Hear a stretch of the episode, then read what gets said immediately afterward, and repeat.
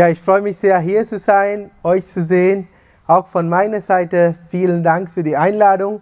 Es ist schön, die zwei Gemeinden kennenzulernen, ähm, schön Gottes Wort weiterzugeben. Wir sind ja jetzt seit ähm, elf Wochen hier in Deutschland und das erste Mal dürfen wir singen. Das ist so toll. Bei uns äh, gibt es auch diese Ausgangssperre, viele Regeln, aber man kann trotzdem immer im Gottesdienst singen. Das haben wir sehr vermisst hier und heute habe ich mich sehr gefreut, dass ich mitsingen durfte, dass wir zusammen gemeinsam Gott loben und singen durften. Das war die Highlight für mich. Ich bete noch mit uns. Vater, ich danke dir für diesen Gottesdienst. Danke, dass du hier bist. Danke, dass deine Gegenwart hier ist, Jesus. Danke, dass wir in Freiheit Gottesdienst feiern dürfen, Herr. Danke, dass du uns eine Verheißung gegeben hast. Meine Schafe hören meine Stimme so wollen wir heute Morgen deine Stimme hören, Herr. Öffne unsere Ohren, öffne unsere Herzen. Herr, lass dein Wort tief in unser Herzen hineinfallen. Danke, dass du ein redender Gott bist. Amen. Ein kleiner Junge wollte so gerne ein Fahrrad haben. Und er wusste nicht, wie er dafür beten sollte. Um beten zu lernen, hat er angefangen, christliche Sendungen zu sehen. Einmal hat er eine ganz formelle Predigt über Gebet gehört. Er hat sich schnell ein paar Notizen gemacht, sich hingekniet und so gebetet. Allmächtiger, ewiger Gott, wenn es in deinen souveränen Plan passt, dass ich ein Fahrrad erhalte, so lass es doch nach deinem perfekten Willen geschehen. Du unendlich gnadenreiche Gott. Amen. Am nächsten Morgen ist er aufgewacht, mit voller Begeisterung die Tür aufgemacht und nachgesehen, aber da war kein Fahrrad zu sehen. Er war sehr traurig, dass sein Gebet nicht erhört worden war. Er hat wieder den Fernseher angemacht und eine ganz andere Sendung geschaut. An dem Abend hat er so gebetet. Lieber Herr Jesus, in deinem Namen proklamiere ich meinen Wunsch, ein Fahrrad zu bekommen. Ich begehre, dass es grün sein und 24 Gänge haben soll. Im Glauben habe ich es schon empfangen, denn du liebst es, deine Kinder zu segnen. Amen. Am nächsten Morgen ist er aufgewacht, aus der Tür geschaut, da war weit und breit kein Fahrrad zu sehen. Verärgert ist er zurück ins Haus gegangen und hat eine kleine Marienfigur genommen und diese Marienfigur in den Wald gebracht. Nach ein paar Minuten kam er ohne diese Marienfigur zurück. Seine Mutter hat das gesehen, hat sich gefragt, was da los war, wo diese Marienfigur ist. Sie hat gesehen, dass der kleine Junge in sein Zimmer gegangen ist, die Tür geschlossen hat Sie hat ihr Ohr an die Tür gelegt und gehört, wie der kleine Junge betet. Der kleine Junge betet, Jesus, wenn du deine Mutter jemals wiedersehen willst, dann her mit dem Fahrrad. Es gibt viele verschiedene Arten zu beten. Gerade wenn man unter Druck steht, dann sieht man, wie Menschen beten. Im Alten Testament hat sich ein König in seiner Notsituation an Gott gewandt. Davon lesen wir im 2. Chroniker Kapitel 20 ab Vers 1. Und es geschah danach, da kamen die Söhne Moab und die Söhne Ammon und mit ihnen eine von den Meoneten zum Kampf gegen Josaphat. Und man kam und berichtete Josaphat, eine große Menge ist gegen dich gekommen, von jenseits des Meeres, von Aram. Und siehe, sie sind schon in Azazon Tamar, das ist in Engedi. Josaphat war ein großer, mächtiger König. Er hat Gott von ganzem Herzen geliebt und ihm gedient. Er hat sogar Leviten in alle Städte ausgesandt, damit sie das Volk unterrichten, damit sie das Wort Gottes weitergeben. So sehr hat er Gott geliebt. Von ihm wird berichtet, dass es vor ihm und nach ihm keinen König gab, der Gott so sehr vertraute. Obwohl der Josaphat eine große Vertrauen zu Gott hatte, kam er plötzlich in Schwierigkeiten. Wenn man den letzten Kapitel liest, äh, kann man schnell feststellen, das war eine friedliche Zeit für Juda. Eigentlich lief alles gut. Aber auf einmal im Handumdrehen hat die Situation sich plötzlich verändert. Plötzlich war eine große Bedrohung da. Drei Völker haben sich verbündet, um gegen Joschafat zu kämpfen. Einfach so, plötzlich, aus dem Nichts, ohne Grund, ohne Anlass.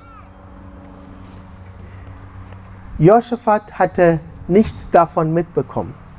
Als Josaphat von dem Plan der Feinde erfährt, sind sie fast schon da, nur noch 50 Kilometer entfernt. Die Feinde hatten sich schon lange vorbereitet und waren seit Tagen unterwegs. Aber für Josaphat kam diese Nachricht völlig überraschend. Manchmal kommt eben alles anders, als man denkt. Auch wir kennen solche bösen Situationen schlechte Nachrichten, bösen Überraschungen, die uns Angst machen, die uns überwältigen. Plötzlich ändert sich alles. Eine lebensbedrohliche Diagnose, eine Insolvenz, eine Pandemie, solche Notsituationen machen uns Angst und geben uns das Gefühl, ausgeliefert zu sein. Da fürchten wir uns. Genauso ging es auch König Josaphat. Wir lesen im Vers 3, da fürchtete sich Josaphat. Der Josaphat hat Angst. Er sagt nicht mit einem billigen Spruch, das wird eh alles wieder gut. Nein. Er hat wirklich Angst. Er weiß, dass er keine Möglichkeiten hat, sich und sein Volk zu schützen. Angst, das Wort Angst kommt von dem Wort Enge. Ich fühle mich in die Enge getrieben. Ich sehe keinen Ausweg. Auch Menschen, die fest an Gott glauben, haben manchmal Angst. Angst ist keine Schwäche, keine Sünde, sondern eine ganz normale Reaktion. Aber es ist wichtig, wie wir mit unseren Ängsten umgehen. Angst kann uns lähmen. Es ist interessant, es ist schön, wie Josaphat mit seiner Angst umgeht. König Josaphat lässt sich nicht von seiner Angst lähmen. Er gerät nicht in Panik. Da ist er ein gutes Vorbild für uns. Wir können viel von seinem Leben lernen.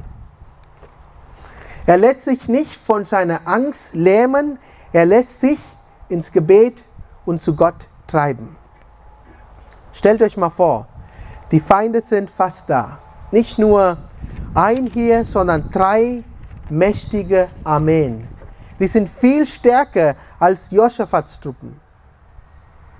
Ich kann mir gut vorstellen, dass seine Berater zu ihm sagen, O König, wir müssen uns beheilen, schnell die Waffen verteilen und das ganze Volk mobilisieren und die Stadtmauern befestigen. Dem Schwert kann man nur mit dem Schwert begegnen. Wir müssen schnell handeln. Wir müssen uns beheilen. Wir müssen unsere Zeit gut nutzen. Eigentlich würde man in so einer Situation erwarten, dass der König schnell handelt, dass er eine Strategie, einen Kriegsplan entwickelt. Wer hat doch Zeitdruck? Aber was macht Josaphat? Er betet. Menschlich gesehen ist jetzt dafür wirklich keine Zeit aber er tut genau das Richtige.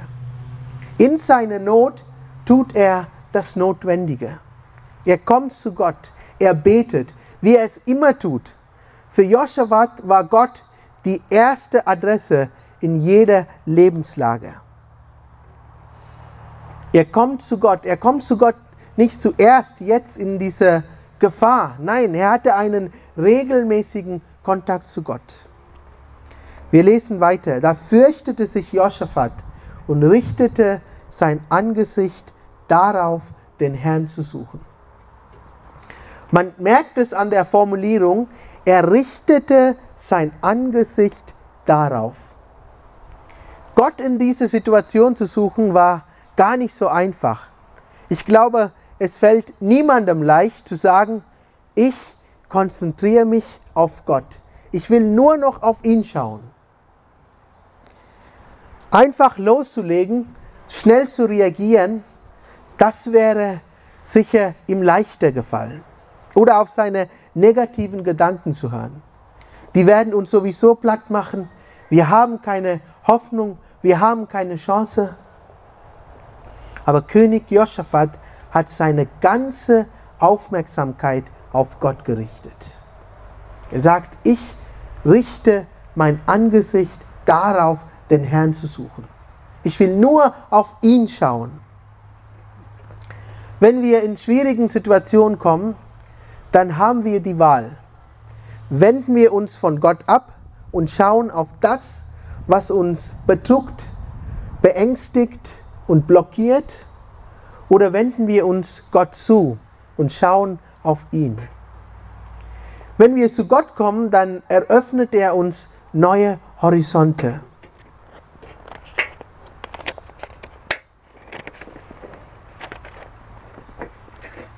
Ich habe das immer wieder erlebt, wenn ich an meine Grenzen komme, wenn ich in einer schwierigen Situation bin, wenn ich bete, dass Gott nicht zuerst meine Situation verändert, sondern mich. Er verändert mich. Er verändert meine Perspektive. Es tut so gut, mitten in unseren Schwierigkeiten, Ängsten auf Gott zu schauen und Gottes Möglichkeiten zu sehen. Josaphat traf eine bewusste Entscheidung. Er schaut auf Gott. Er ändert die Blickrichtung. Er schaut nicht auf das, was ihm Angst macht, was ihn bedrückt, was ihn blockiert, sondern auf Gott. Er konzentriert sich auf Gott und verbringt Zeit mit ihm, obwohl er so viele dringende To-Dos auf seiner Liste hat. Gerade in Stresssituationen, gerade wenn alles abbricht, was uns Sicherheit gibt, gerade wenn die To-Dos immer länger und länger wird, Gerade ist es wichtig, dass wir Zeit mit Gott verbringen. Zeit zum Beten, Zeit Gott zu erzählen, wie es uns geht, Zeit sein Wort zu lesen, aber Zeit auch von ihm zu hören. Gott, was sagst du? Wie siehst du die Situation? Ich will von dir hören. Kennt ihr das, wenn wir mal stille Zeit machen wollen? dann fällt uns plötzlich alles Mögliche in den Sinn. Dann kommt alles Mögliche, was wir noch alles machen können, müssen oder wollen. Wir kommen gar nicht zur Ruhe. Wir können nicht uns abschalten. Ich finde es interessant, was Martin Luther mal gesagt hat. Ich bete jeden Tag eine Stunde lang. Nur an Tagen, wo ich besonders viel Arbeit habe, da bete ich zwei Stunden lang. Eigentlich würde man ja sagen, heute habe ich viel zu tun, dann bete ich kurz. Gott versteht das ja, er weiß ja, was ich durchmache, er kennt ja meine Situation. Ich kann auch einfach kurz beten. Aber er sagt, nein, da wo ich viel Arbeit habe, da bete ich zwei Stunden lang. Ich glaube, an den entscheidenden Punkten unseres Lebens kommen wir gar nicht weiter ohne Gebet, ohne Gott. Im Gebet können wir all das, was uns beschäftigt, zu Gott bringen und bei ihm abladen. Bei Gott, bei Gott gibt es grundsätzlich keine Aussichtslosigkeit, kein Grund zur Verzweiflung. Gott hat unendliche Möglichkeiten. Gott kann alles. Er ist viel größer als das, was mich Angst macht, was mich bedrückt, was mich blockiert. Die Begegnung mit Gott gibt uns neue Kraft. Wenn wir beten, werden wir stark. Die Berater Josaphats warten draußen im Thronsaal. Endlich kommt er aus seinem Zimmer. Alle sind gespannt, was er jetzt sagen wird, welche Strategie, welchen Plan er entwickelt hat. Josaphat tritt ganz bewusst vor sie und sagt, hey Leute, ich weiß ganz genau, was wir tun sollen. Fasten und beten. Stellt euch mal vor, wie seine Berater auf diese Entscheidung reagiert haben. Die standen da wie angewurzelt. Der Offizier denkt, oh König, ein Baller- und Knallertag wäre angesagt, aber kein Buß- und Bettag. Beten ist wichtig, aber wir verlieren unsere kostbare Zeit. Wir müssen handeln. Aber König Josaphat sammelt das ganze Volk zu einer großen Gebetsstunde. Wir lesen ab Vers 6.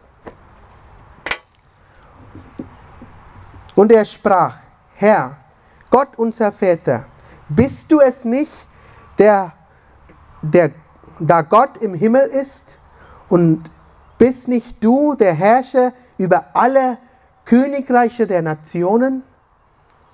Und in deiner Hand ist Kraft und Macht. Und niemand kann gegen dich bestehen.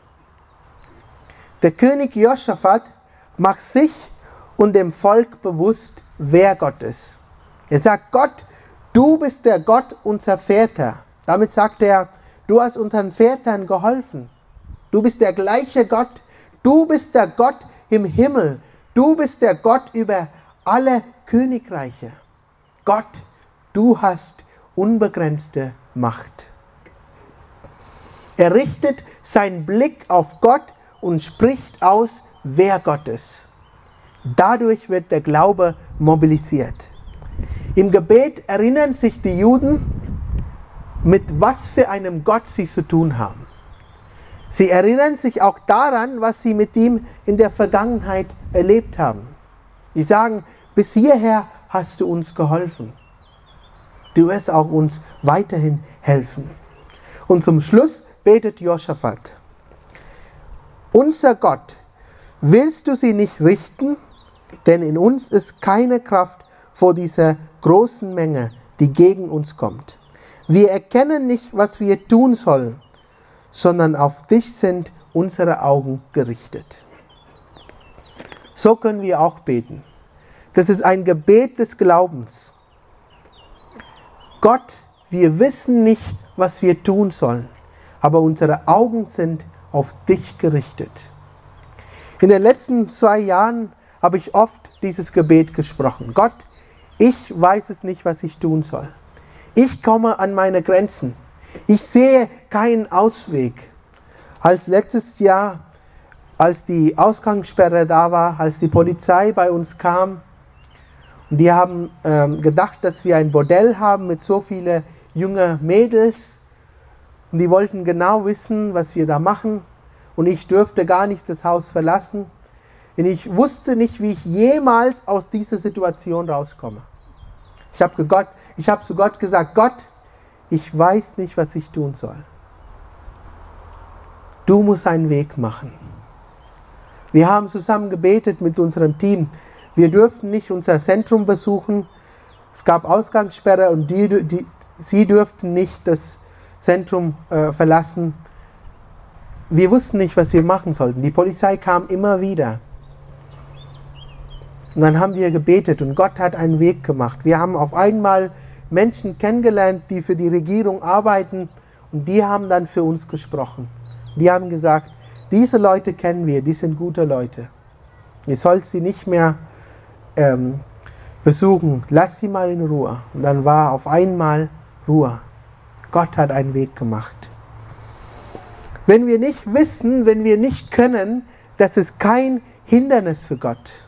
Manchmal denken wir, wir müssen alles alleine schaffen. Ich höre das oft, ich muss das irgendwie hinkriegen. Nein, musst du nicht. Wenn wir ganz ehrlich zu Gott kommen und unsere Hilflosigkeit zugeben, wir dürfen sagen, Gott, ich weiß nicht, was ich tun soll. Wenn wir vertrauensvoll auf Gott schauen, dann bewegt das Gottes Herz und er greift ein. Er spricht. Vers 14. Der Geist des Herrn kam mitten in der Gemeinde auf Jaasiel, den Sohn Zacharias. Jaasiel war kein bekannter Prophet, sondern ein ganz gewöhnlicher Mensch. Gott ist nicht angewiesen auf großen Namen. Gott gebraucht ganz einfache Menschen. Und er spricht oft auf unerwartete Weisen. Jaasiel bekommt eine Botschaft. Gott gibt ihm eine Botschaft der Hoffnung und Zukunft. Jaasiel sagt,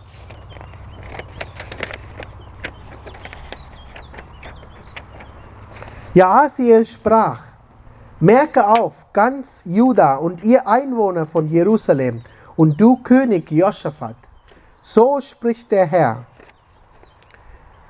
zu euch.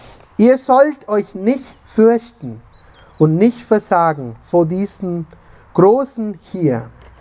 Denn nicht ihr kämpft, sondern Gott. Morgen sollt ihr gegen sie hinabziehen. Gott spricht und gibt eine Verheißung.